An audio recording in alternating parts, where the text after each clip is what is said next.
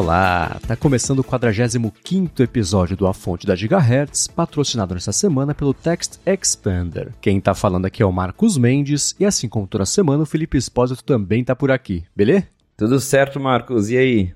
Tudo beleza, antes da gravação tava revendo aqui, de pedacinho em pedacinho, rapidinho, o último episódio do Ted Lasso para ter as impressões e, e, enfim, os comentários fresquinhos aqui na cabeça. Vamos já começar falando disso, que quer dizer que se você não viu o último episódio, quer dizer, o mais recente, que é o The Strings That Bind Us, pula esse capítulo que tem bastante discussão bem bacana também, que vai seguir aqui no resto do episódio. Mas, uh, e aí? Nota para esse episódio? Nossa, esse episódio foi um tanto intenso, né? Teve ali, acho que principalmente o, o plot do, do Sam com, com o pai, com a, com a família, o restaurante dele, me pegou assim de um jeito que achei, achei forte, né? É, claro, eles tentam até dar uma abordagem, às vezes com alguns momentos bonitinhos, mas foi, foi, uma, foi um assunto bem, bem forte, assim. Eu, eu gostei. Até escorreu uma lágrima, assim, ali no, no final, com o time todo ajudando ele, né? O resumo da história que é, ele se envolve numa discussão política e depois vão lá, destroem o restaurante dele. E aí, no final, o time todo se junta para ajudar a reconstruir. Achei bem interessante essa, essa parte da história. Mas teve também, né, como sempre, até o laço, então teve momentos engraçados, teve o Total Football, essa parte foi engraçada de ver ali o, o, time treinando de um jeito diferente, todo mundo morrendo. E o, os, os, torcedores fiéis sendo convidados para assistir aos jogos. Foi bem engraçado essa parte. Uhum. É, a, essa história do Sam me pegou também dois momentos, né? Quando ele chega no vestiário e desabafa, né? Não, tem, não. É. As pessoas são idiotas, exceto quem vem. Mas tudo bem, eu vou ter que chutar uma bolinha aqui e pronto. Exceto se eu errar, eu vou voltar a ser idiota, eu tenho que voltar para onde eu vim e tal, não sei o que lá esse desabafo dele foi bem forte mesmo. No final, a galera ajudando também no restaurante, essas duas partes também me emocionaram. Uma coisa que eu, eu tive um insight nesse episódio sobre a história da Killy com a Jack é que ela não é muito diferente da história do Sam com a Rebecca. Né? Você tem alguém numa posição de chefe se relacionando com alguém que seria subordinado. Claro que no caso do Sam ele joga pro time da Rebecca, no caso da Killy é, a Jack investiu na empresa dela, mas ainda assim existe esse, esse paralelo. Eu falei, ah, tá aí, né? Um é, era meio tabu e no, no, outro, ok, tudo bem que tá pintando aí o quadro de que a relação da Jack com a Killy não vai ficar muito boa, né? A Jack tá naquele. tá meio. Meio intensa demais, exagero, presente, etc. Já falou, ó, sou ciumenta, hein? Então, acho que essas coisinhas podem virar um problema, afinal se elas tiverem que terminar, o dinheiro pode ir embora e no fim das contas pode ser um alívio para Killy, que desde o começo dessa temporada dá pra ver que ela tá super infeliz com o que ela achou que ela queria, que era ter a empresa de PR dela, né? Mas ainda assim, dá pra ver aí que não tá tudo tão bacana como era há uns dois ou três episódios. E, enfim, né? Já tem, tem o quê? Mais cinco ou seis episódios para acabar é, a, essa encarnação, pelo menos, da série. Então, Acho que as coisas vão começar a andar mais rapidamente agora para encaminhar para um, que seria um terceiro ato aí desse grande arco da, da história. Mas o episódio eu achei bem bacana. Ele começa como homenagem ao é, Mensagem para Você, né? Que é, que é aquela música é, Dreams do Cranberries tocando, e o pessoal abrindo restaurante, aquele começo de dia, né? Só que um em Nova York, o outro é, agora tá rolando lá em Londres e Richmond, mas foi bem. Foi, acho que é uma homenagem mesmo, né? É nem um, um, um paralelo. Achei bem bacaninha isso aí. E toda a parte do Total Football deu pra ver que, né, preparando para esse terceiro ato do, do final da série, eles finalmente marcaram um gol, né? Com o lance do Total Football do time inteiro é, achando um jeito novo e o Trent Green vai funcionar, é isso, cara, é boa, dá pra ver agora que vai dar certo, etc, etc. Então eu achei divertido. E um outro ponto político, né? Teve a parte política toda do Sam com a secretária de, do, do, interior lá e etc. Mas eu não tinha reparado ainda, ou, ou, ou se nunca tinha usado mesmo, mas o time estava usando um uniforme que era azul e amarelo, que eu fiz uma associação com o lance da Ucrânia. Eles tinham jogado já com esse uniforme, não? Olha, eu também não lembro, não. Então, acho que tem. Foi mais um, uma sinalizaçãozinha aí, né? De que vamos aproveitar o nosso holofote para trazer assuntos importantes para a pauta, mas ainda assim é, é, rolou isso aí. E o Nate, eu tô confuso com o que vai acontecer com ele. Eu achava que a história dele nessa temporada seria começar a confiar demais lá no Rupert, até o momento que o Rupert o trairia, deixaria ele meio no escuro ali, ia punir por ter perdido alguma coisa assim, ele ia ver que tinha traído os amigos de verdade para ir em busca de alguma coisa meio... Mas não, ele tá voltando a ser, se não bonzinho, pelo menos agradável, né? Que ele tá, saiu com um é... date lá com, com a Jade, e teve aniversário com a família, e ele não tá tão babaca quanto ele tava Ele mesmo tá per... é, ele mesmo tá percebendo sozinho as coisas que ele tá fazendo. Então, eu também achava que ia ser por esse caminho que você disse, mas não, tá sendo uma coisa mais dele mesmo se entendendo ali e percebendo que algumas coisas que as atitudes dele não estavam tão legais assim. É, tô achando interessante. Pelo menos é uma história que não, vai, não é aquela coisa óbvia que a gente já vê a 10 km de distância como é que vai ser, né? É bom é, ter as expectativas quebradas um pouquinho. Mas vamos lá, foi um, foi um bom episódio, acho que de preparação pro resto da temporada e da série. E uma outra coisa divertidinha que eu achei foi que logo no comecinho o Sam fala: ah, vou precisar que você faça um Ray Liotta pra um, que é uma referência ao Goodfellas, né? Porque no Goodfellas, é, logo no começo do filme, o personagem do Ray Liotta chega lá no clube Copacabana e ele entra por trás do clube, é uma tomada super legal, que é super comprida, vai passando por vários pedacinhos, assim, a câmera seguindo ele. E aí monta uma mesa dele com a atriz que faz a, a terapeuta lá no, no Sopranos. Eu esqueci, Lorraine Brock é o nome da atriz. E aí chegam os dois, eles sentam na frente do palco, no lugar que tava lotado já. Então era o que ele falou, really Ota for one. É isso, né? Dá um jeito de achar um lugar aqui pra tratar bem a pessoa que no fim das contas viu depois que era o pai dele. Bom episódio, né? Bom episódio, bom episódio. Reta final agora, né? Reta final, contagem regressiva, cinco ou seis episódios para acabar essa que eu falei, essa encarnação de Ted Lasso. Vamos ver o que vai acontecer. E tô ansioso para saber se o Trent Prim vai mesmo lançar o livro dele pra gente poder comprar. Seria uma boa. Mas vamos lá, encerrado o papo de Ted Lasso, começar com os follow-ups aqui em relação às últimas semanas. E a Mariana, ainda falando sobre Apple TV Plus no fim das contas, a Mariana mandou pra gente um feedback lá no gigahertz.fm feedback, falando que esse burburinho todo do headset da, da Apple, né, deixa ela bem curiosa de voltar na segunda temporada de Mythic Quest e assistir prestando atenção no VR que aparece lá, para ver se tem algum easter egg. Já pensou? Já pensou? Tá a Apple dando essa dica, mas acho muito difícil. Eu não assisti Mythic Quest, mas eu lembro na época que saiu esse episódio, todo mundo comentou: ah, tem VR no, no episódio e, e é uma dica. Eu fiquei tipo, ah, gente, não, a Apple não faz essas coisas. Nem, nem, nem nos convites do evento tá tendo dica, né? Imagina colocar o produto lá numa série. É difícil. É, mas para quem tá vendo a série, eu também eu vi um episódio e falei, tá, entendi, deve ser muito bacana para quem ela é, não foi feita para mim. Beleza. Então, para quem tá vendo a série e tá curtindo, quando sair o headset, vocês digam pra gente. A Mariana pode falar pra gente se tinha algum easter egg ali ou não. E seguindo com os follow-ups aqui, o, é, assim, tem duas, dois assuntos que não terminam. O primeiro é do botão do próximo iPhone, e o segundo, aparentemente, é se o, o que iPhones são fabricados aqui no Brasil. Que a gente comentou que no ano passado, a Apple fazia o iPhone 13 aqui no Brasil, né, mas o 14 não, oportunidade perdida para a Apple investir mais, etc. Mas o Vinícius Gonçalves falou que ele comprou em abril um iPhone 14 lá no Ponto Frio e o modelo recebido, que ele mandou a sigla para a gente, é, tá escrito lá, Indústria Brasileira na caixa. Então, ele mandou também essa dica lá para o Mac Magazine, eles publicaram uma foto da caixa, eu vou deixar o link na descrição aqui para quem quiser dar mais piada.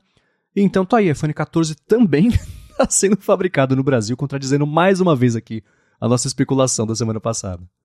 É, só porque a gente comentou na semana passada que o 14 ainda não era montado aqui, agora também é. A gente não sabe se é o 14, 14 Plus, só o 14, porque a, a foto que ele mandou é do 14 normal, do modelo de 6.1 polegadas. Uhum. Mas provavelmente são os, os dois modelos, porém acredito que o Pro continue de fora, porque seguindo a lógica dos anos anteriores, a Apple sempre fabricou, montou, né, no caso, os modelos intermediários e os Pro continuam sendo importados. E a, a, Apple em si, ela nunca reduz preço quando ela começa a montar no Brasil, ela nunca mexe no, no preço dela, mas isso acaba se refletindo no varejo. Então, os preços aí de iPhone 14 devem baixar um tanto agora que está sendo montado no Brasil. É, e me diz uma coisa: existe uma diferença entre ser fabricado e montado? As peças são fabricadas lá fora, manda desmontado para cá, ele só monta aqui? É isso? Exatamente. Ele não é 100% fabricado aqui no Brasil, que é o que a Samsung faz, por exemplo. No caso da Apple, o que ela faz, ela importa os componentes de, dos mesmos lugares que ela importaria lá para montar na China. Só que lá, claro, quase tudo vem de lá, mas ainda assim né, tem algumas coisas de Taiwan, enfim. Ela importa esses componentes e empacota tudo aqui no Brasil. É, em questão de carga tributária, pelo que eu sei, não tem o mesmo impacto de fabricar tudo, até porque você continua importando, só que você importar peça por peça paga menos imposto do que você importar um celular fechado, porque o imposto ele muda de categoria tá. para categoria, né? Então, o imposto de chip de celular é mais barato do que o imposto de um smartphone, por exemplo. Entendi. É, porque montar aqui significa que existe algum trabalho de mão de obra sendo feito aqui no Brasil e com isso está fomentando um pedacinho, pelo menos, da indústria e aí o incentivo fiscal incentiva isso a acontecer. Mas tá aí. Muito obrigado ao Vinícius por ter mandado esse feedback aqui pra gente e um follow-up rápido. A gente comentou na semana passada é, você lembrou, né, Felipe, que é, em breve vai ter o Dia Internacional da Luta contra a Homofobia, que a Apple lançava pulseira para Apple Watch e, e, o mostrador também. E vazou, né? O desse ano já. É, é você publicou lá no, no 95 Mac a foto. E aí, curtiu? Não curti. Achei meio. ah, não tô sozinho, então vamos lá. eu, eu tenho as duas pulseiras Pride, né, as pulseiras que aqui no Brasil chamam de orgulho. A de 2022 que é eu comprei uma da Nike, que ela é preta com as faixas do arco-íris, e eu tenho aquela famosa de 2021 que é a, a braided, a trançada, que é... enfim, ela ficou bem icônica na época. Agora essa que vazou, ela parece ser a primeira coisa que eu pensei quando eu vi, eu falei, cara, isso, o que, que é isso? É confete? É, é, é, bolo de aniversário esse negócio? Não, tipo, tem as cores, né, da bandeira LGBT, mas hum, não gostei do estilo não. E aí baseado nisso que vazou, vai ser uma pulseira provavelmente dos modelos esportivos, e ela tem esses confetes coloridinhos nas cores da bandeira. E vai ter um mostrador também, que ele também tem esses confetezinhos, assim, ele em formato circular, e mostra ali a, as, é, as cores. Provavelmente vai ter alguma animação, imagino que isso vai girar, não sei. Mas sei lá, eu vendo assim, não gostei, não gostei muito não. Talvez vendo as, as imagens né, depois dos renders oficiais. Mas acho que essa é a minha pulseira Pride menos favorita até o momento. É, eu achei ela bem estranha também. Tem que ver o, o quão é certo que é essa imagem final. Quer dizer, certo só hora que é pra anunciar, confirmar, etc. Né? Mas esse vazamento ele, ele, ele veio do que? Alguém que fez um mockup em cima? Ou, teoricamente, pelo menos, essa é mesmo a arte mais próxima da final? Teoricamente, essa imagem vem de um lugar oficial, porque foi uma pessoa que publicou no Twitter, a gente ficou meio. Que isso? Mas aí eu, eu fui atrás e pude confirmar que essa imagem vem de um lugar oficial. Então, altas chances de ser isso aí. Tá, é, não, nesse caso, é, não, é feinha mesmo. Aquela pulseira trançada colorida eu acho linda, uma das coisas, das pulseiras mais Sim. bonitas que a Apple já, já lançou, mas é, esse aí tem... É, vamos ver. É, vamos ver. O que eu posso adiantar é que, dando uma fuçada nos códigos do iOS, eu já vi que vai ter um wallpaper com esse mesmo tema. Eu não consegui ver o wallpaper, tá. mas já tem código lá que tá preparando no beta, no 16.5, a Apple já está preparando um wallpaper Pride com esse mesmo tema de confete aí. Então, provavelmente o lançamento só vai rolar mesmo no, mais para frente, porque o, o Dia Internacional contra a Homofobia, se eu não me engano, é no dia 17 de maio. Isso, é 17 de maio.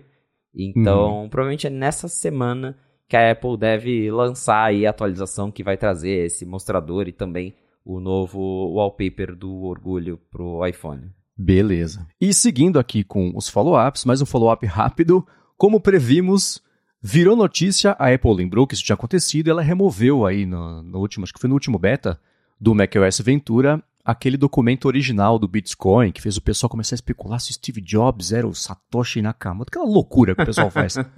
Web afora, né? Mas como previmos, sumiu o documento de lá, né? Sumiu. A gente até especulou isso, que agora que chamou a atenção da mídia, a Apple ia tirar.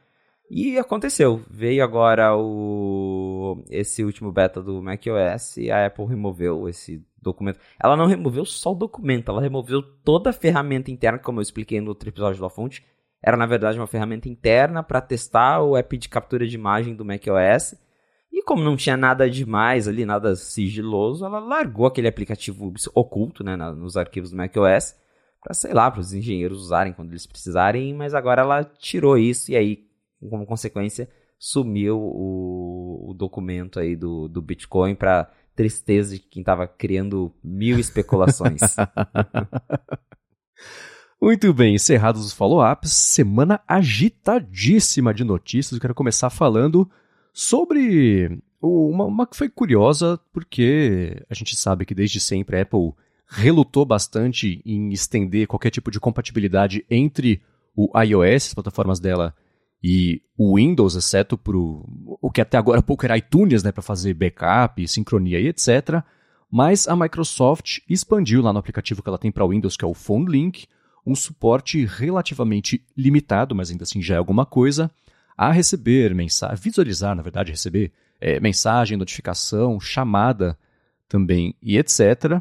E essa foi uma das matérias que pintaram lá no Net5 Mac. Eu não sei se você consegue medir qual foi o interesse do pessoal por isso, mas eu acho que isso pode abrir caminho para aumentar a pressão da Apple para cima dela começar a liberar mesmo essas coisas aí para a galera poder usar no Windows também. Sabe que no passado ela até né, é, ela já licenciou até o sistema para fabricante de computador, que era uma coisa que a Microsoft faz, sempre fez, até hoje faz o negócio da Microsoft em cima disso, mas a Apple, por um período limitado, fez isso, voltou a ter mais controle, só ela fazer os hardwares para rodar o software, etc. Mas a Microsoft abrindo esse suporte aí pode aumentar a demanda. Ou você acha que não? É, talvez tenha uma demanda grande, porque se a gente pensar em números, tem muito mais usuários de PC Windows do que de Mac. Então, uhum. é, tem, tem esse fator. Eu não sei quantas pessoas vão descobrir que essa ferramenta existe, até porque isso depende de estar tá na versão mais recente do Windows 11 e a gente sabe que as pessoas não costumam atualizar computador desse jeito. Então, acho que vai demorar um tempo até isso chegar mesmo em várias pessoas. Mas é muito curioso ver que para isso acontecer, de ter acesso ao iMessage, às ligações, basicamente os recursos que existem no macOS de continuidade, a Microsoft teve que fazer e não foi com a ajuda da Apple. Foi tudo ali meio uhum. que. Dá pra chamar de gambiarra. Até eu vi que o Rambo já explicou mais ou menos como que funciona o negócio ali no último ADT. E é basicamente isso, eles usam o Bluetooth do iPhone, não é nada, é, é não é nada assim ilegal. Eles estão usando o Bluetooth para pegar essas informações e transmitir para o computador. É só que realmente a Apple, obviamente, ela não vai se dar o trabalho de fazer isso de uma maneira oficial, porque ela quer que você compre um Mac para ter tudo sincronizado. E a Microsoft, até numa tentativa justamente de mostrar para a galera, ó, você não precisa comprar um Mac, compra um Surface aqui, um PC com Windows, que a gente também deixa você ler suas mensagens e ver suas ligações aqui no computador.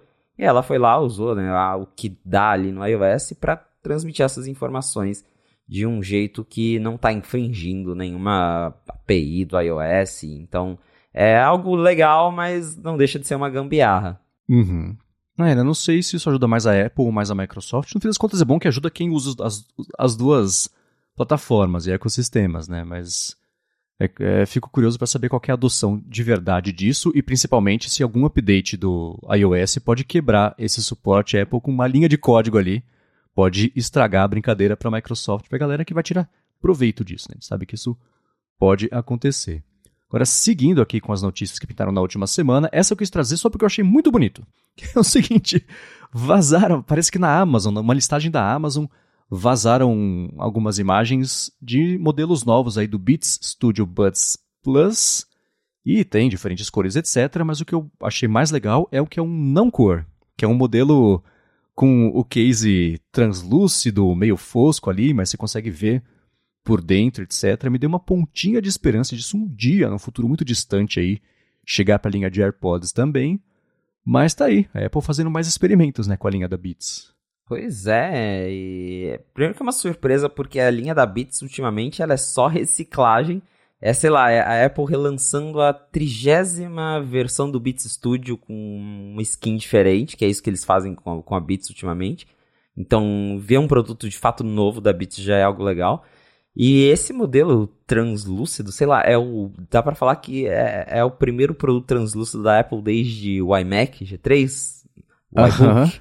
Então é realmente bem curioso isso. E eu acharia muito legal ver esse design vindo para outros produtos. O 95 Mac tinha vazado já esse novo Beats, mas a gente na época vazou só as imagens da versão preta, que tem uns detalhes em dourado. Vai ter também um modelo meio bege, branco, mas ele dá para ver que ele é meio bege, assim, também com os detalhes em cinza escuro. E esse modelo translúcido que tá muito legal. Inclusive, achei bem inspirado no Nothing Ear, né? Que são os, os fones sem fio da Nothing, que eles têm lá o celular transparente. E tem um fone também que ele é transparente desse jeito, velho. É bem parecido, mas ficou muito bacana. Gostei. É, então, na hora que eu bati o olho foram essas duas coisas, né? Putz, parece bastante nesses fones que foram lançados só nos Estados Unidos, os da Nothing, mas ainda assim fizeram barulho no mundo inteiro, porque é uma estética bonita, diferente do que a gente está vendo por aí. Por outro lado, isso é bastante inspirado justamente lá no iMac G3, então tá, o mundo é, é, tudo, como é que chama lá? Everything is a remix, né? Então é, é meio por aí, mas eu achei bem bacana. E até onde eu sei, a operação da Beats ela ainda é bem isolada da operação da Apple, né? A Apple comprou a Beats, mas é bem cada um no seu parquinho, assim. Tudo bem que a Beats ela consegue se valer de várias é, invenções de hardware e os protocolos todos da Apple, mas ainda assim, uma coisa é uma coisa, outra coisa ainda bem outra coisa, né? Sim, sim, a Beats ela opera bem independente, tanto que até, por exemplo, o pior da Beats é separado do pior da Apple, é toda uma equipe separada. Uhum. Então, apesar de ser uma empresa da Apple, eles atuam com bastante autonomia. E até, no caso, por exemplo, o Beats Studio Buds Plus, segundo que a gente viu aí, ele vai ter um chip da Beats, não vai ter um chip da Apple para fazer a comunicação não só com iPhones, mas também com Android de um jeito legal. Então, dá para ver que realmente a, a, marca ela continua com uma autonomia bem grande para fazer as coisas ali, operar meio que do jeito que ela sempre operou, sem ter muita interferência da Apple. Claro que tem, mas não é aquela coisa tão direta assim. Boa. Agora, uma outra coisa, essa eu achei interessantíssima que virou notícia nessa última semana, foi que a Apple enviou lá para a Comissão Europeia, a parte burocrática toda da Europa, um documento informando a quantidade de pessoas ativas mensais que existem em cada uma das, das, das lojas de aplicativos dela. Então, ela disse que na Europa a App Store tem 101 milhões de, de usuários ativos mensais, para o iPadOS, a loja de aplicativos do iPadOS são 23 milhões, a Mac App Store 6 milhões, ó a diferença já do segundo para o terceiro colocado, né? O lugar, enfim. É, aí depois vem a loja de aplicativos da tvOS com 1 milhão e mais para trás ainda a loja de aplicativos do WatchOS com menos de 1 milhão. O que, que mais te impressionou? Eu vou comentar já já o que mais me impressionou, mas para você, qual foi a, a, sua primeira conclusão? É que você leu isso e falou, Hã, o que, que você pensou em primeiro lugar? Primeira coisa que eu pensei foi, caramba, o WatchOS tem menos usuários que tvOS, que para mim Apple TV é um negócio que, sei lá, ninguém compra. Mas se você parar para pensar que uh, o, o, o, jeito que as pessoas usam Apple TV e Watch são um pouco diferentes no que de aplicativos, porque o, o tvOS não tem como você usar sem baixar pelo menos um aplicativo. Você vai baixar um Netflix, vai baixar YouTube. Então, com certeza tem gente todo mês baixando aplicativo em Apple TV. E agora no Apple Watch tem aquela questão que a gente já discutiu várias vezes de que vários desenvolvedores desistiram da plataforma, ao mesmo tempo os aplicativos que existem eles são meio engessados e eu mesmo conheço gente que tem Apple Watch e nunca baixou um aplicativo na vida, porque sei lá, comprou para ver notificação e rastrear ali exercício e o que vem nele tá bom. Eu mesmo, para falar a verdade, sim, eu tenho, sei lá, um aplicativo que eu uso regularmente de desenvolvedor, que é o Waterminder, para lembrar de tomar água. E aí o uhum. Streak também. Mas são os dois, assim, que me vem na cabeça que eu fui lá na App Store e baixei. Porque o resto eu uso os apps da Apple. É interessante ver como que a plataforma do WatchOS, ela nunca, nunca favoreceu muitos desenvolvedores. É, a minha impressão sobre esses números, a primeira foi essa, né? O WatchOS é muito pouca gente mesmo que tem é, pessoas ativas mensais. Eu tive dois momentos assim. Né? O primeiro foi esse, né? Como a TV App Store tem um milhão e aposto que 90% disso é download de aplicativo de streaming e só, né? Então, essa é mais uma. Esse sim é uma boa indicação de quantas pessoas ativas existem na plataforma, porque se você compra uma Apple TV e você não baixa aplicativos, quer dizer que você nunca ligou a Apple TV, porque ela sozinha não dá exatamente acesso a uma grande variedade de, de possibilidades, né? Mais uma outra coisa também que eu achei interessantíssima foi como a loja do iPadOS tem 23 milhões versus a Mac App Store só com 6 milhões. É claro que para Mac existe a possibilidade de baixar coisas por fora da Mac App Store, ainda bem, né? enquanto no iPadOS, pelo menos por enquanto, não é isso. Mas se você for olhar, por exemplo, né, iPhone, aplicativos de iPhone, são 101 milhões de pessoas ativas, isso só na Europa, vamos lembrar sempre só na Europa, então existe uma diferencinha de mercado, mas quando chega a 100 milhões é, é, é representativo, acho meio, meio global, né?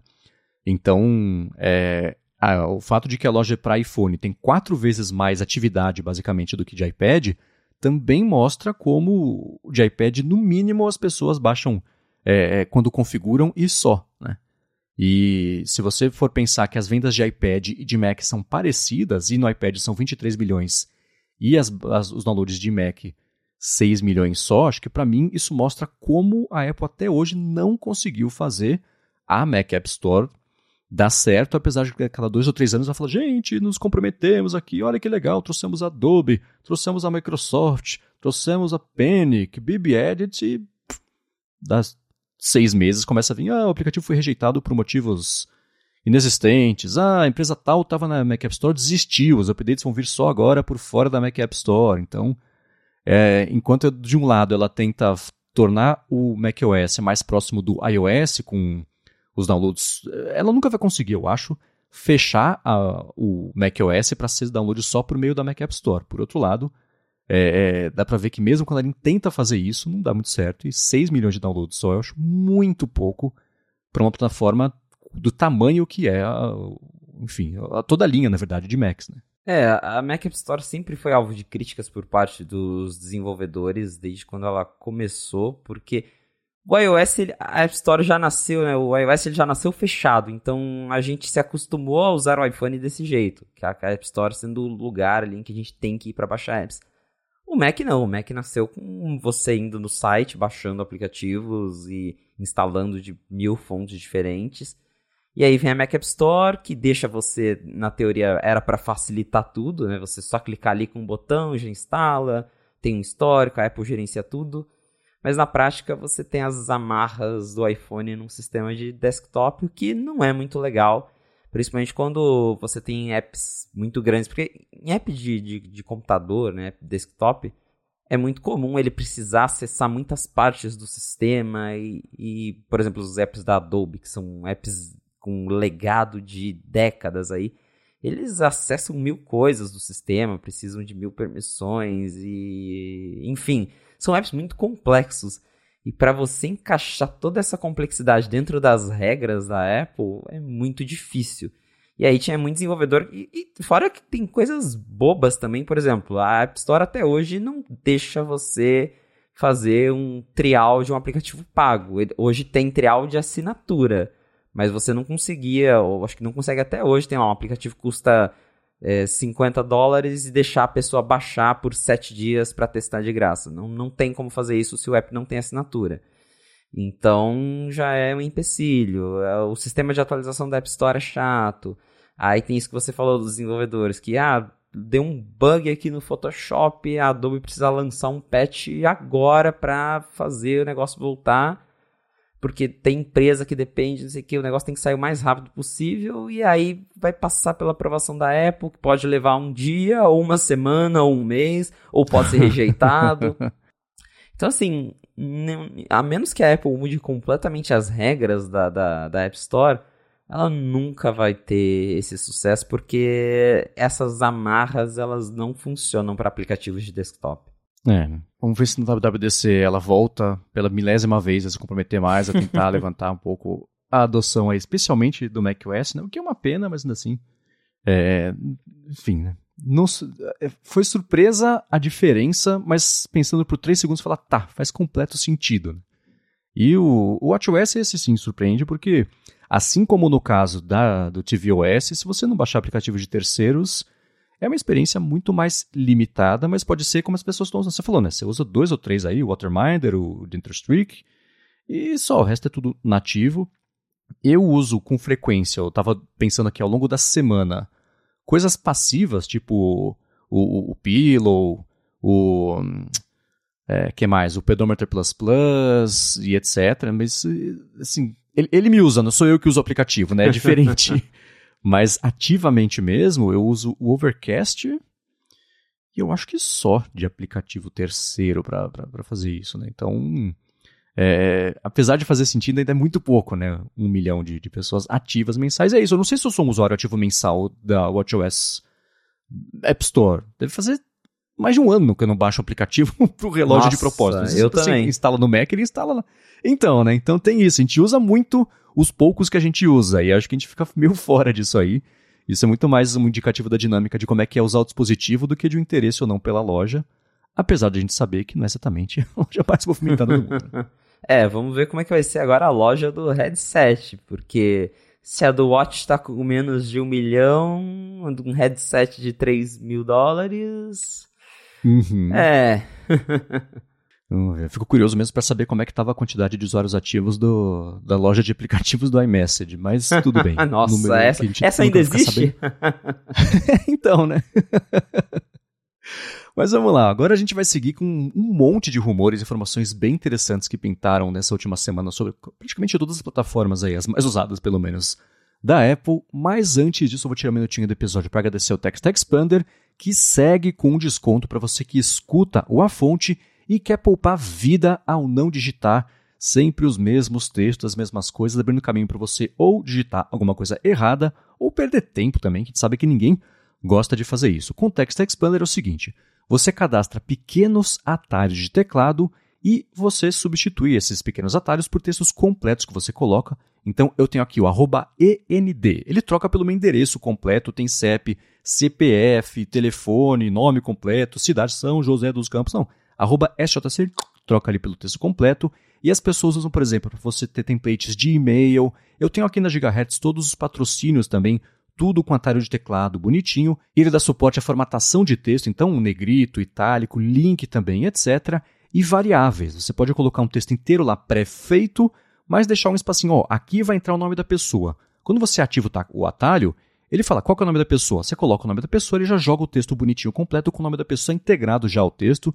E uma coisa bem bacana é que ele dá suporte a equipes também. Então, se você trabalha num time em que todo mundo tem que ter acesso sempre às versões mais atuais de um texto que fica mudando ou que muda um outro detalhe, você elimina ou minimiza a possibilidade de alguém colocar um, uma informação errada, porque se ela ativar o atalho do Text Expander, vai trocar sempre para a equipe inteira a versão lá mais atual do texto. E para você dar mais piada em como é fácil adotar ele no seu dia a dia no iOS, no macOS, no Windows também tem suporte para Chrome, então dependendo do seu dispositivo no Android, você também consegue dar mais piada como é que funciona. Faz o seguinte, vai em textexpander.com/a fonte. Por meio desse link, além de ver como é fácil instalar e começar a usar o Text Expander, você vai ter aí um desconto de 20% para assinar o plano anual individual. Então vai lá, textexpander.com/a fonte e elimina de vez da sua vida a necessidade de digitar textos grandes ou pequenos aí várias vezes por dia e poupe esse tempo e se dê de presente aí esse tempo com desconto de 20%. Muito obrigado ao Text Expander pelo patrocínio contínuo aqui do A Fonte e pelo apoio também a toda a Gigahertz. Valeu, Text Expander. Vamos lá, faz umas duas semanas, eu acho, saiu uma matéria do New York Times comentando que. explicando, na verdade, por que, que a Siri ela é tão ruim até hoje, né? Porque toda a estrutura dela é difícil de atualizar, de manter o banco de dados meio feito manualmente ali, muito mais do que uma coisa de fato inteligente como era a promessa. E aí, nessa semana, saiu mais uma matéria, essa mais detalhada, extensa. O pessoal do The Information entrevistou coisa de 40 pessoas. Pelo que eu entendi, todas as pessoas que já trabalharam, nenhum funcionário atual lá dessa equipe, mas basicamente também dizendo que um, os principais problemas da Apple com a equipe da Siri, primeiro, retenção de talentos. A matéria cita até que a Apple comprou faz um tempo uma startup que se chamava Laserlike e tinha três engenheiros bem é, é, é parrudos ali dentro da equipe. E eles foram para o Google porque o próprio Sundar Pichai ficou lá insistindo e conseguiu puxar eles da Apple lá para o Google, apesar do Tim Cook ter entrado na jogada também, ter tentado impedir que eles fossem, não deu certo, então a equipe do John Gianandrea, que era do Google no fim das contas, da parte de Machine Learning e de busca, perdeu essas três pessoas. Eles comentam também, por exemplo, como para a parte do headset. Lembra que a gente até falou, ah, né? Ah, uma das interações é ser com a Siri, eu fiz Womp Womp, né? Que zero confiança nisso. A própria equipe de desenvolvimento também não tinha confiança ficou frustrada, como ela era inútil para mexer. Tentou desenvolver um jeito alternativo de, mexer, de, de, interagir por meio de voz, acabou desistindo disso aí. E um outro problema que eles citaram é o seguinte: a liderança da Apple, e com isso eu concordo com essa, essa é, é, insegurança de eles, eles não gostam da ideia de abrir a interação da Siri para ela começar a dar respostas meio imprevisíveis e por vezes controversas, como a gente já viu acontecer com o ChatGPT, com o Bard, né, com o Bing Chat, que no fim das contas é ChatGPT. Então a Apple não quer que a Siri vire notícia por dar respostas absurdas, o que faz ela virar notícia por dar respostas inúteis. Mas ainda assim, é, é uma coisa que ela não está muito aberta a fazer. O que me chama a atenção sobre essa matéria, ela ter vindo logo depois dessa aí do New York Times, o que para mim indica que as equipes que, que trabalham na Siri não estão muito felizes com o fato de que talvez no futuro próximo ainda não pintem muitas novidades ou melhorias, evoluções, né? que a Siri vai continuar simplesmente sendo a Siri e o pessoal tá bem frustrado lá internamente com isso e a gente do lado de cá tá frustrado porque não muda, né? É, a matéria em si ela não traz novidades, tem, né, fatos é, interessantes, mas é, o, o assunto principal é a Siri não presta e nem as pessoas lá dentro gostam dela, então essa não é uma novidade, mas para isso continuar saindo, repercutindo, é porque realmente o pessoal que trabalha lá dentro não tá contente, eu pensei a mesma coisa. Quando saiu outra matéria, eu falei, putz, não vai ser esse ano, esse não vai ser o ano da Siri. Não vai ser dessa vez que a gente vai ver uma Siri melhor. E é, é, complicado, porque tem tudo isso que a gente já comentou várias vezes na fonte, de que a Siri é muito legado, ela nasceu de um projeto que a Apple comprou e para tentar impressionar e lançar isso logo, a Apple só falou, não, vamos lançar desse jeito aqui. E depois a gente, né, o depois a gente Siri, como a gente já brincou aqui. e esse depois nunca chegou. Ela só foi fazendo gambiarra em cima de gambiarra e nunca uma reestruturação para Siri se tornar essa inteligência artificial. E aí hoje virou isso, virou um, uma, uma assistente de voz baseada em coisas muito antigas, baseada em banco de dados que ela interpreta, nem interpreta, ela lê o que você disse, vai lá e busca uma resposta pronta e é isso que a Siri faz. E, e colocar isso em par de assistentes virtuais que estão usando inteligência artificial é bem difícil. E a parte triste é realmente que, assim, vendo essas matérias, fica claro que a Apple não está fazendo nada, por exemplo, para tentar ter o chat GPT dela, que, que ela não precisa ter uma AI que gere textos e, e escreva redações, mas tá na hora da Siri ser um pouquinho mais esperta e com base nisso a gente vê que nem esse pouquinho vai rolar. Acho que vai ser mais um ano em que ninguém vai falar de Siri na WWDC. É, isso me deixa bem frustrado, porque por conta de toda essa pressão do mercado, né, e de ChatGPT, OpenAI, a, Microsoft, a Microsoft voltou a vir a notícia para busca por causa do Bing Chat, que é em cima do ChatGPT, mas assim dá para ver que o Bing, que era o sinônimo de irrelevância, hoje é o segundo buscador, eu imagino, não sei como é que está o mercado, mas acho que deve, é o buscador que mais cresceu nos últimos tempos, que eles foram de 0 a 1, um, já né, aumentou 100%. então, é, é, eu não sei como é que está a adoção disso versus, por exemplo, o pessoal do DuckDuckGo, etc. Mas ainda assim, existia uma esperança para a Siri, mas por esse monte de matéria que está saindo, das duas uma. Ou é algum tipo de estratégia muito maquiavélica para as expectativas estarem tão baixas que qualquer coisa que pintar a gente já fica feliz e dá por satisfeito, ou já é a preparação mesmo para a equipe falar, gente, a culpa não é nossa, a gente tenta, mas não sai porque trava ali na, na, na, nos high-level executives, a gente fica sem o que fazer e vão seguir perdendo gente, mas tá aí, vou deixar na descrição, claro, a matéria aqui para quem quiser dar uma espiadinha e tentar entender um pouco sobre o que está acontecendo, mas o que assusta é a equipe que trabalhou ou que trabalha lá na Siri é, dizer que está cética sobre o futuro da existência, o futuro da Siri, porque não parece existir um, um, Tem muito medo aí dessa evolução e, enfim, é uma pena. Mas uma coisa que pintou também nessa última semana, que eu achei bem bacana, foram rumores sobre o WatchOS 10 e um, um pouco mais de detalhes sobre o que significa né, essa grande é, reformulação do sistema, que vazou aí esses dias, acho que foi na mão do Gurman, que falou que ia ser uma grande reformulação. Pintaram alguns detalhes. Ele né, voltou a falar na newsletter dele sobre os detalhes, ele disse que é, é, vai voltar um pouco o foco da Apple, que o Felipe trouxe na semana passada, lança do Glances, vai voltar isso na encarnação de uma interação mais por widgets do que por aplicativos mesmo. Aí dá até para puxar um pouquinho do que a gente acabou de falar sobre a Watch App Store. Né? E é, é, ele falou que essa interação vai ser similar ao que a gente já conhecia com aquela interface da Siri no Apple Watch, junto com no iOS que tem aqueles stacks que ele vai, ele sugere no mesmo quadrado, você vai arrastando para cima, ele, ah, fotos, é, tempo, e-mail, mensagem, sei lá. É, isso aí tudo de, de escolhido de um jeito inteligente. E também é, o, o que ele falou sobre como as pessoas vão poder remapear talvez o botãozinho lá do, do botão lateral do Apple Watch para fazer outras coisas que não sejam você voltar para home, enfim, fechar aplicativo, outro botão menorzinho que é aquele de abrir os aplicativos que são o dock no fim das contas, né, mas que é para o Apple Watch. Então tá aí um pouco mais de luz sobre o que esperar dessa grande reformulação do Apple Watch. Né? É, a gente já tinha comentado aí sobre esses rumores, agora temos um pouco mais de clareza sobre o que exatamente eles significam, porque o primeiro report do Gurman foi bem vago, né? Ele falou, vai ter uma nova interface. e aí? Agora a gente sabe como é que vai ser essa interface, mais ou menos.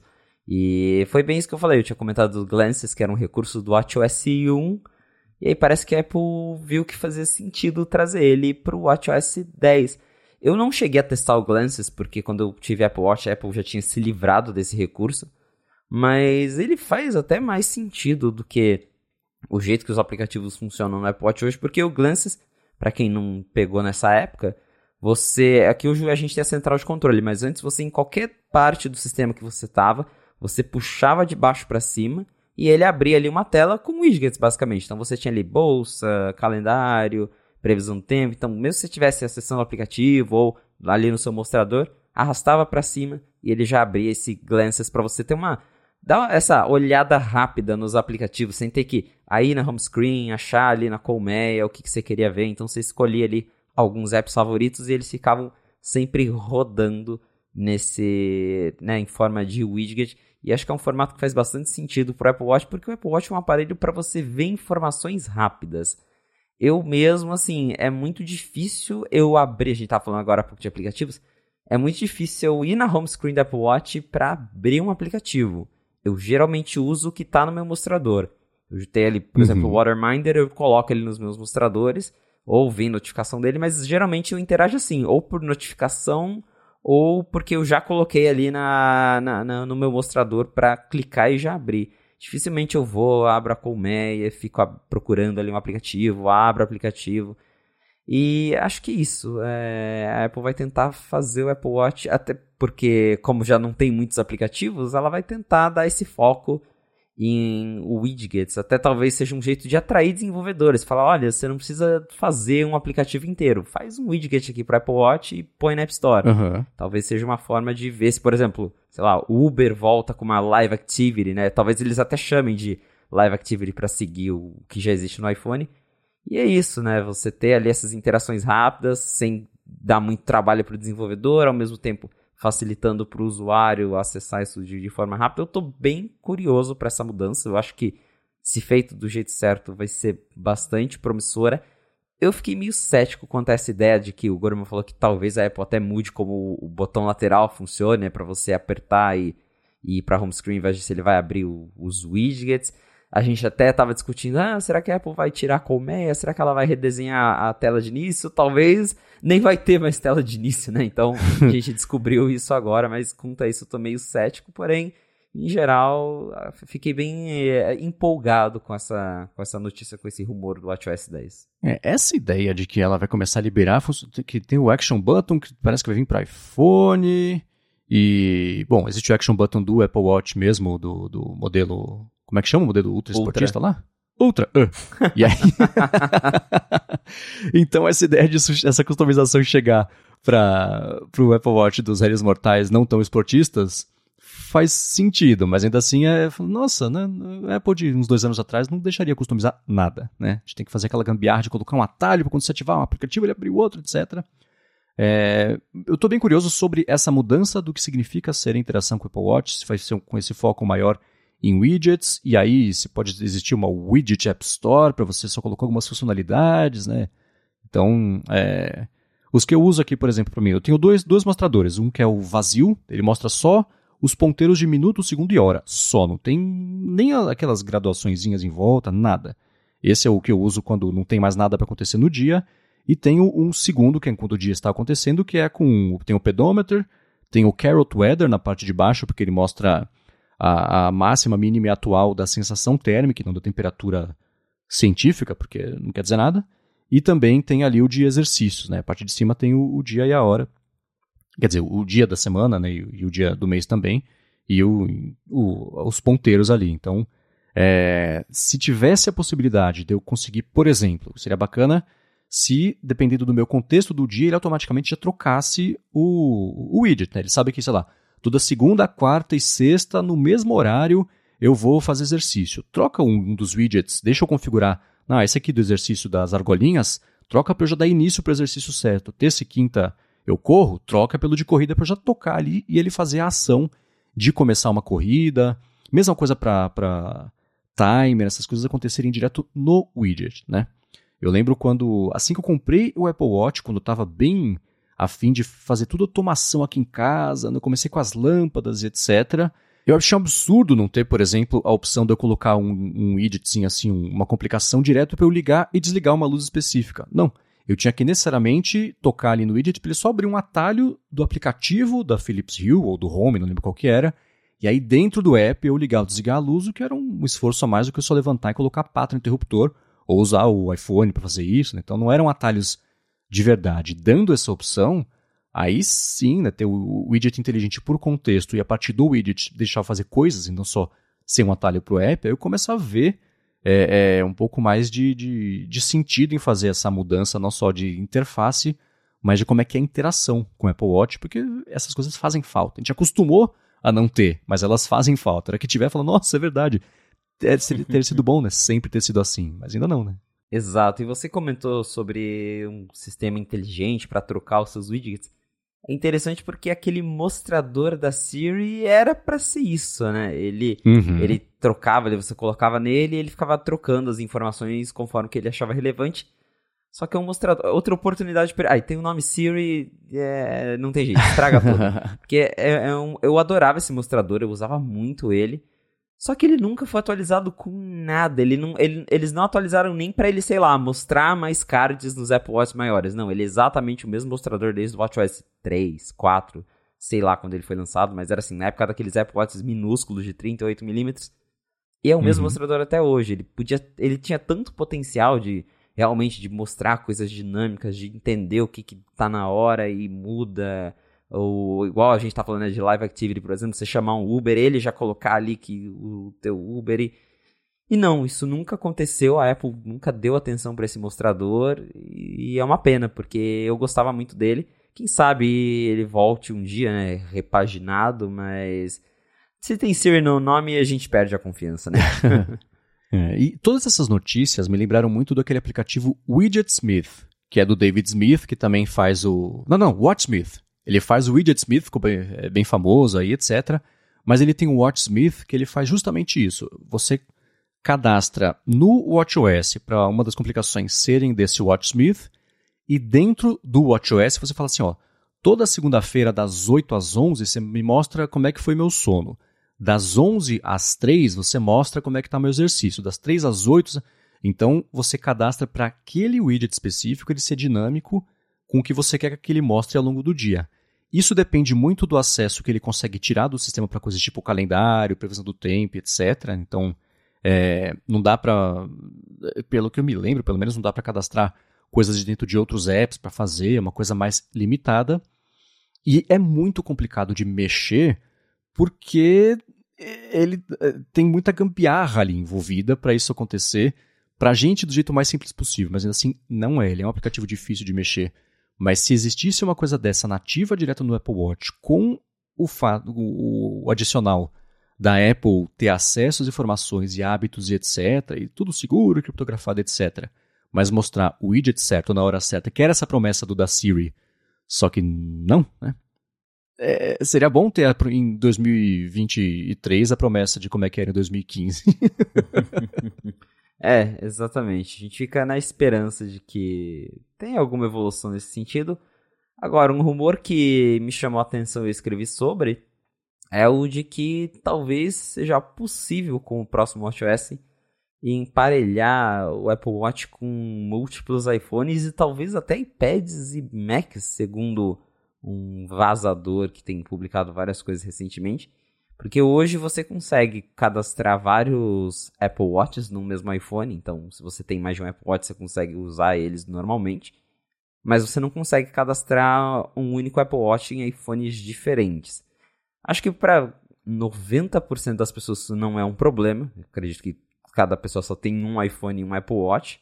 Mas existem pessoas que têm mais de um iPhone por motivos vezes, de trabalho ou por testes. Eu mesmo eu tenho é, eu tenho mais de um aparelho aqui em casa, né? Porque acaba ficando aqui, mas eu regularmente uso um iPhone 12 mini, dependendo do que eu vou fazer, ou para instalar um beta, para não colocar um beta no meu aparelho. Então, às vezes eu quero sair com o 12 mini e acabo usando ele com frequência. E aí, quando eu vou sair com o 12 mini, fica complicado porque o Apple Watch não sincroniza com ele. Ele simplesmente ignora uhum. a existência. Não importa que está na minha conta do iCloud, que meus dados de saúde estão lá. Ele ignora a existência desse iPhone. E no meu caso, meu watch é celular, então ele se conecta direto ao celular, porque ele está longe do iPhone principal. Só que isso acaba com a bateria do relógio. Então, Segundo o que foi vazado recentemente, talvez com o WatchOS 10 a Apple vai finalmente permitir que você é, consiga conectar seu Apple Watch a um iPhone secundário que você tem em casa ou até mesmo a um iPad que encaixa num terceiro rumor que é o de que o app saúde está vindo para o iPad e aí até faz sentido pensar uhum. nessa interação. É, essa. Eu fico me perguntando a quantidade de pessoas que têm um iPad e não um iPhone, e é isso que impede a pessoa de comprar um Apple Watch. Mas certamente existem essas pessoas, e se para a Apple, por exemplo, ela concluiu que chegou num platô de vendas de Apple Watch para quem tem iPhone, tudo bem, né? Vai abrir agora para essas outras possibilidades. Quem sabe, né? Um dia ele chega com, com integração para Windows também, né? Já que agora o, o Phone Link está funcionando. Mas faz completo sentido essas duas coisas juntas, né? Essa reformulação do aplicativo de saúde e a chegada dele pro. Reformulação não, né? Mas a chegada dele pro, pro iPad. O que eu falei da reformulação é que pintou, a gente pode falar sobre isso, um rumor de que ele vai ficar um pouco mais fácil de você colocar os seus favoritos lá, as análises de dados e, e etc. Mas e o app de saúde ele é bem chato de mexer, eu não sei você, mas sempre que eu, que eu tô mexendo, parece que eu tô mexendo com os dois pés esquerdos, assim. não, nada faz sentido quando eu tento achar as coisas lá mas a gente já fala sobre isso. É, essa integração com mais dispositivos é bacana. Fico sempre curioso para saber qual que vai ser o ganho disso, né? O quanto isso vai aumentar de vendas, mas se para aumentar e faturar mais do que custou para deixar esse, esse negócio funcionando, ótimo, chama lucro isso, né? Então, maravilha. Né? mas essa parte do, do, da reformulação de saúde, e não só isso, mas de ter funcionalidades novas, assinatura para fazer, por exemplo, é, é, um acompanhamento das, do, do, humor e da, da, da sua saúde, né? Como é que tá as suas emoções, etc. Então, possibilitar isso pelo Apple Watch e a galera fazer administração disso, principalmente lá pelo iPad, mais bacana, né?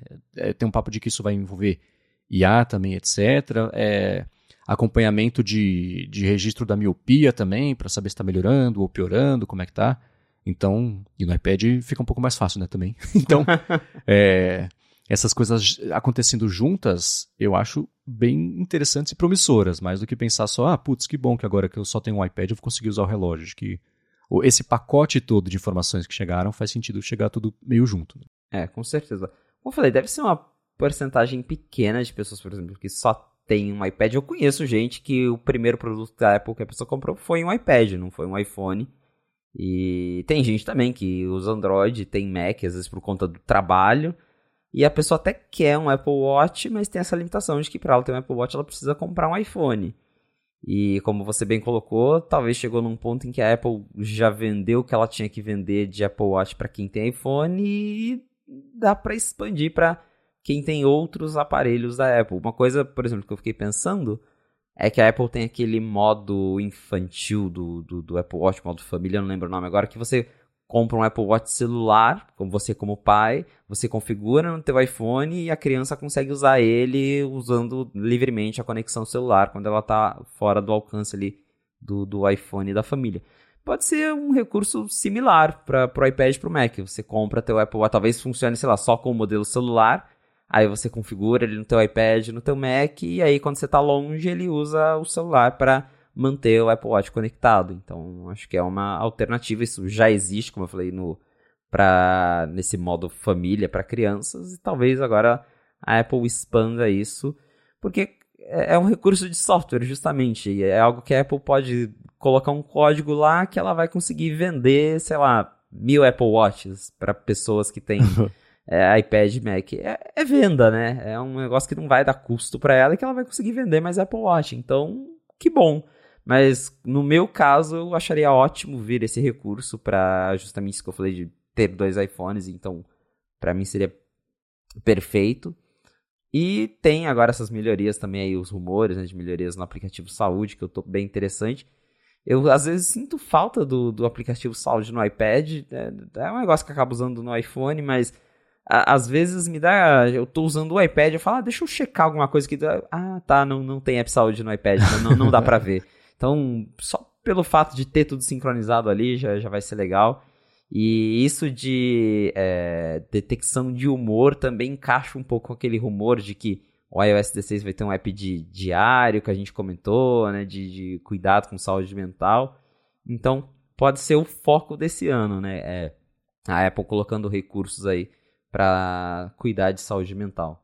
É, uma coisa que o pessoal comentou, isso na verdade na semana passada aquilo do, do, do, diário mesmo e etc, era sobre a questão de privacidade disso, porque parece que tem funcionalidades que seriam mais automáticas, né, para saber que hora que a pessoa saiu de outro lugar, pode ir para o outro e começar a sugerir para anotar no diário isso aí, e é claro que você dá esse mesmo acesso para um aplicativo que tem API do Facebook, péssima ideia, né? Então existe uma conversa sobre é, é, antitrust e outra conversa sobre o exato oposto disso, a confiança que as pessoas vão ter ali é, no dispositivo sabendo que vai estar tudo criptografado. Essa análise do humor e do, do, do o clima da pessoa, né? Eu sei que existem é, técnicas de fazer isso também só fazendo as biomedições ali, que também é uma outra coisa que esbarra bastante em privacidade.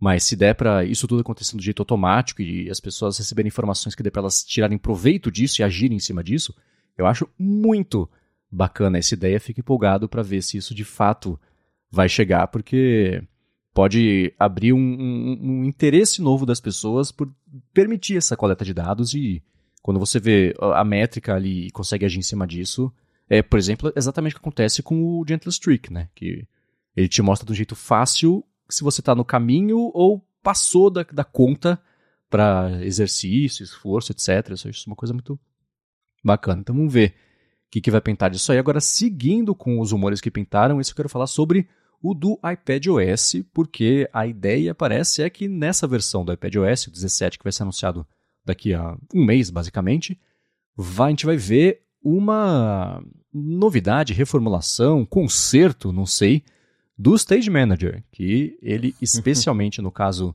é, do, do iPad, até tem uma coisa específica para o iPad com tela maior, né, que dizem que ele pode ser lançado, anunciado por aí. Então parece que o Stage Manager 2.0 agora vai? Seria o subtítulo dele? Será que é esse o iPadOS que vai desbloquear o potencial? Será que é essa versão que vai deixar José Adorno feliz? Não sabemos, mas os rumores estão promissores. Estão falando que a Apple vai é, remodelar o Stage Manager para deixar ele mais flexível. Você vai poder mudar o tamanho do dock, vai ter a opção de desligar a tela do iPad enquanto está conectado no monitor, porque isso é uma coisa meio chata mesmo, você quer usar o iPad no monitor, às vezes, sei lá, pra, até para economizar bateria, você desliga a tela do iPad e usa o monitor. Hoje não tem como, você desligar a tela do iPad e você desliga tudo. Então é uma coisa besta, mas que não, não tem no Stage Manager 1.0. E parece que vai ter a opção também de você trocar o, a saída de áudio, que também é outra coisa que me irritou muito quando eu testei o Stage Manager porque quando você liga o iPad no monitor, ele automaticamente muda a saída de áudio pro monitor E se o teu monitor é um monitor que não tem saída de áudio, o problema é seu, você vai ficar sem som, porque ele não vai usar o som do iPad, mesmo tendo quatro alto-falantes estéreo para você usar no iPad Pro, não vai rolar. Então, é, o Stage Manager, a versão que existe hoje, ela é muito limitada, ela é muito chata, e parece que a Apple vai tentar resolver algumas dessas limitações com o iPadOS 17 para ver se a coisa anda, para ver se a galera consegue ficar um pouco mais feliz e usar de fato como um computador. E é, eu espero que sim, de fato eu, eu, ficaria bem feliz se tivesse esses recursos, porque eu mesmo tentei trabalhar com Stage Manager e fiquei, não, prefiro trabalhar com o meu Mac mesmo. Quem sabe com o iPadOS 17 isso mude. E tem essa ideia que aí isso eu fico meio. Hum, sobre o rumor de que a Apple está fazendo uma versão especial para telas maiores. A gente sabe que tem rumor de iPad maior vindo, mas esse rumor já existia quando a Apple estava fazendo o primeiro iPad Pro, de que falava, ah, vai ter um iPad grande, a Apple vai ter um sistema adaptado para ele.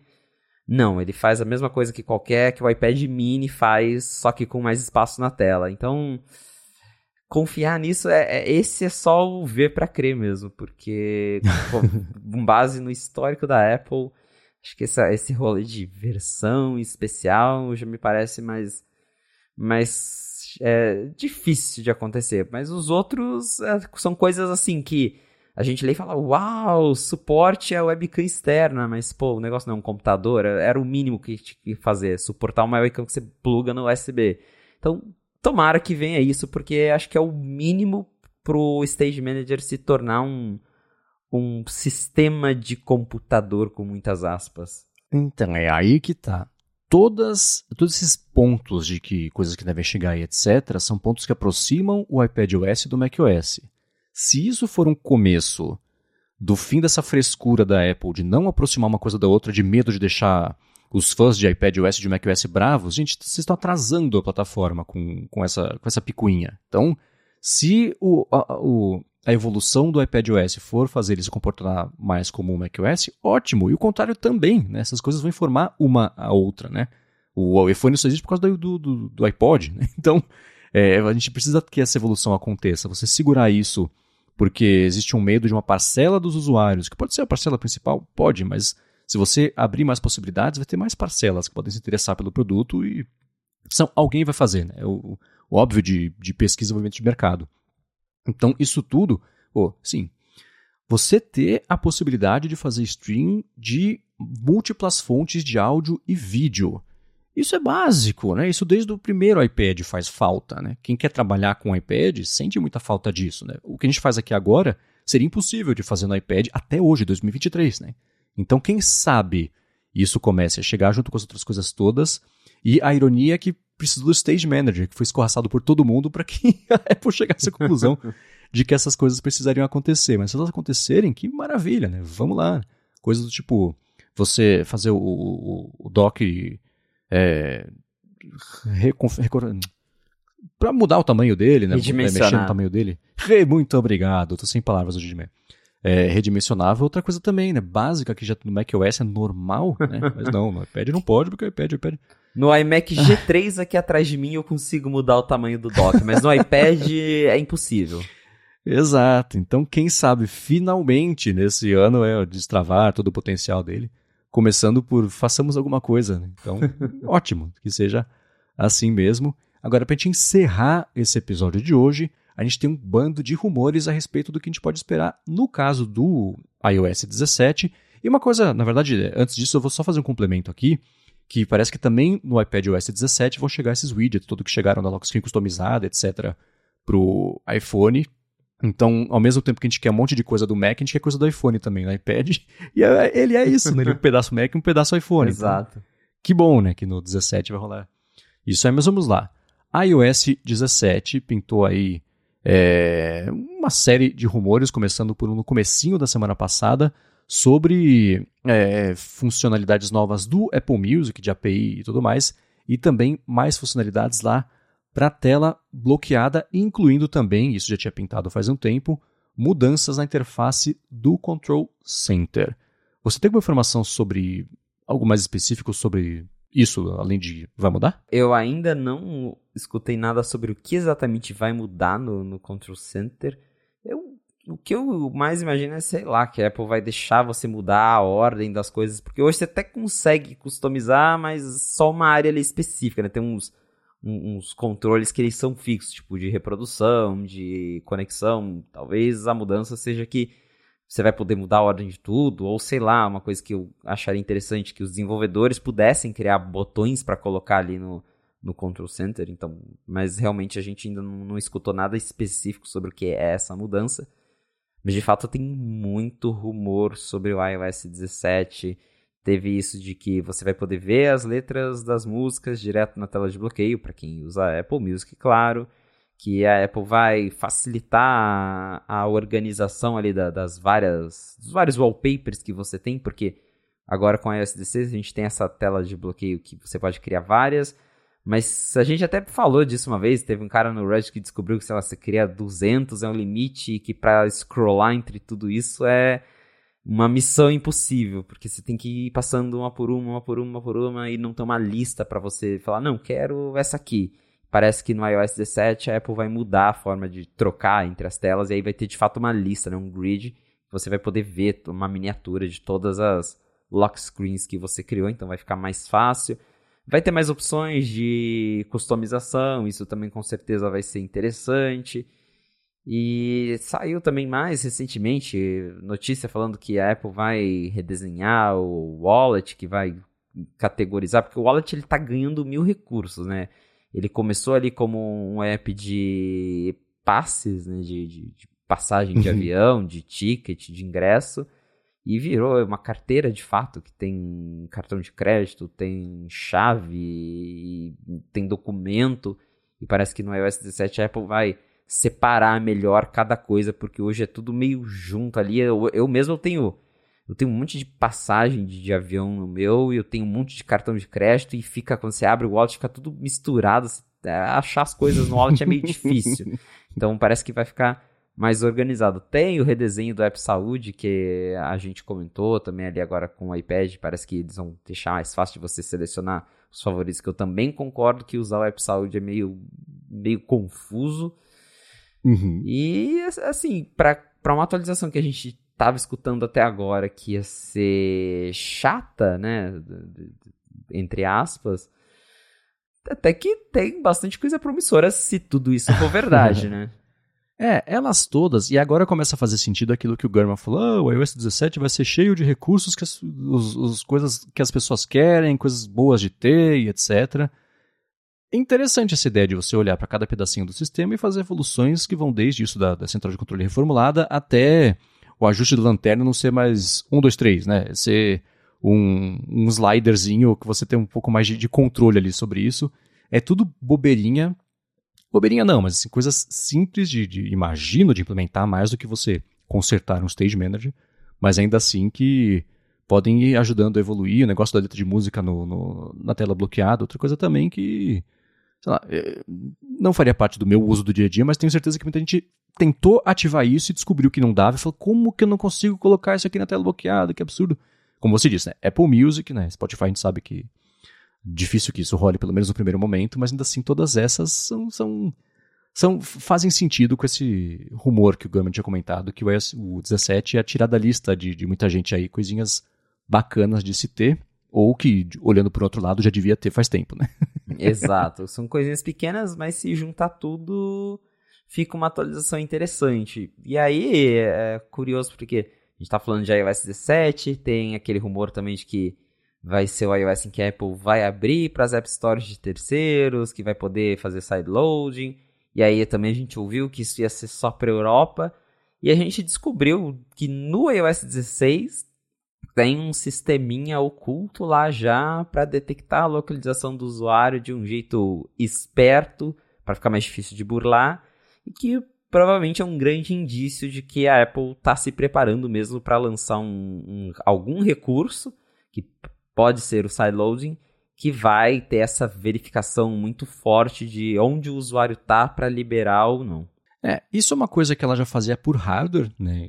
Então eu sei que no Japão, por exemplo, é obrigatório que o aplicativo de câmera faça barulho de câmera, mesmo com o telefone no silencioso, para a pessoa não tirar foto secretamente, que não devia, etc.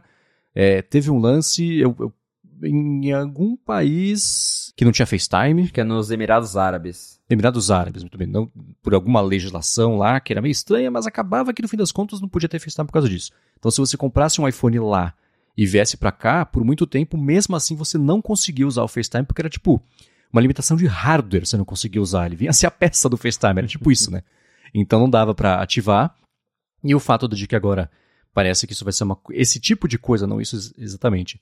Vai ser um, bloqueio por software e vai tirar diversas inferências ali do uso do sistema e as conexões, etc., para saber onde você está e fazer esse bloqueio, possibilitam que esse tipo de coisa aconteça e também, claro, justamente esse lance aí de sideloading e etc. E do lado da Apple facilita bastante também quando ela inevitavelmente for ter que começar a liberar isso em mais regiões e países também e não só lá na Europa, né? Até a parte de custo, você acaba você tem que fazer só um iPhone, não um específico para o Japão, um específico para cada lugar, de acordo com a legislação. Então, faz sentido que isso seja um bloqueio é, por software e talvez tenha demorado até agora, porque é um problema difícil de resolver você impedir que isso seja burlado, né? Então, claro que com jailbreak, aí, né, pronto, mas ainda assim, é, esse tipo de coisa tem que ser implementada direito, porque se a Apple não fizer direito, ela vai estar tá descumprindo uma lei, no caso das pessoas acharem um jeito de usar o, o FaceTime, ou, enfim,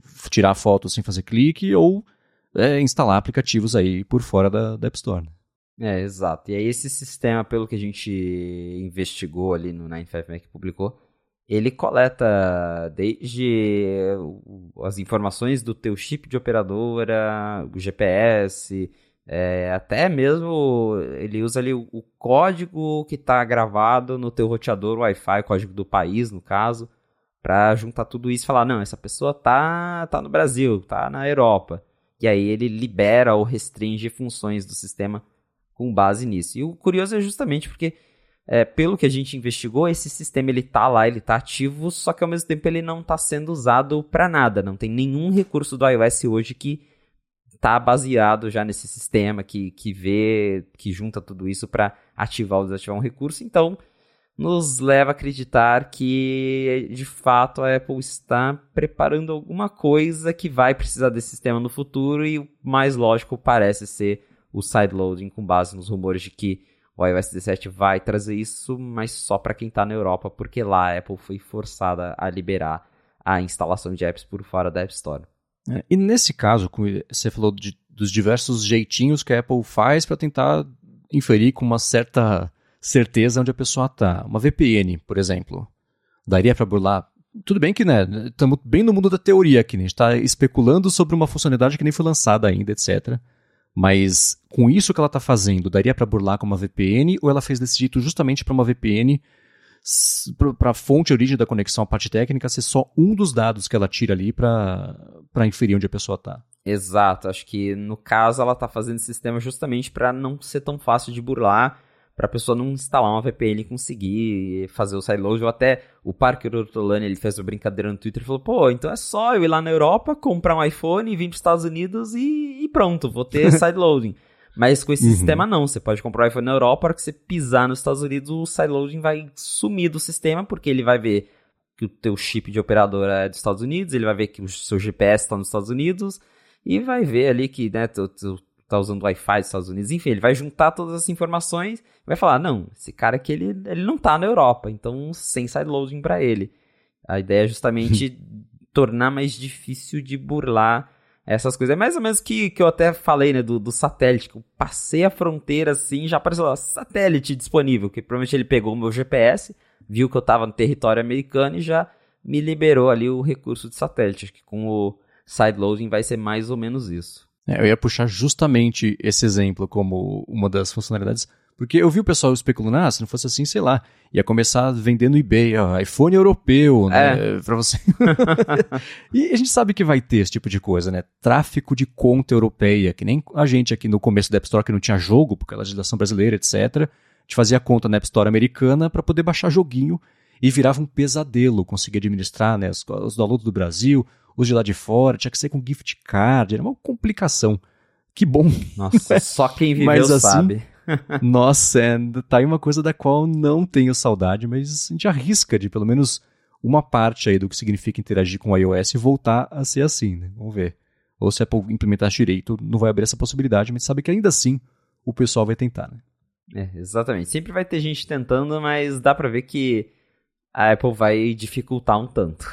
Muito bem, se você quiser encontrar os links do que a gente comentou ao longo do episódio, vai em gigahertz.fm barra a fonte barra 45 ou dá mais piada nas notas aqui do episódio. Quero agradecer, é claro, a vocês que escutam o podcast, que avaliam o podcast, que recomendam principalmente o podcast para a galera poder descobrir, saber que ele existe, se tivermos sorte, passar a assinar a fonte recebedora semana aqui toda segunda-feira, comecinho da tarde, o que está pintando aí no mundo da Apple.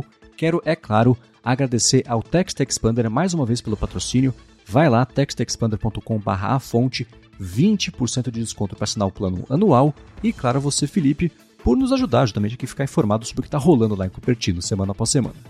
Valeu, Marcos, e obrigado, audiência, por ter ficado com a gente até o final de mais um episódio do A Fonte. Se você quiser me encontrar nas redes sociais pra gente bater um papo, é só me procurar no arroba Felipe Espósito.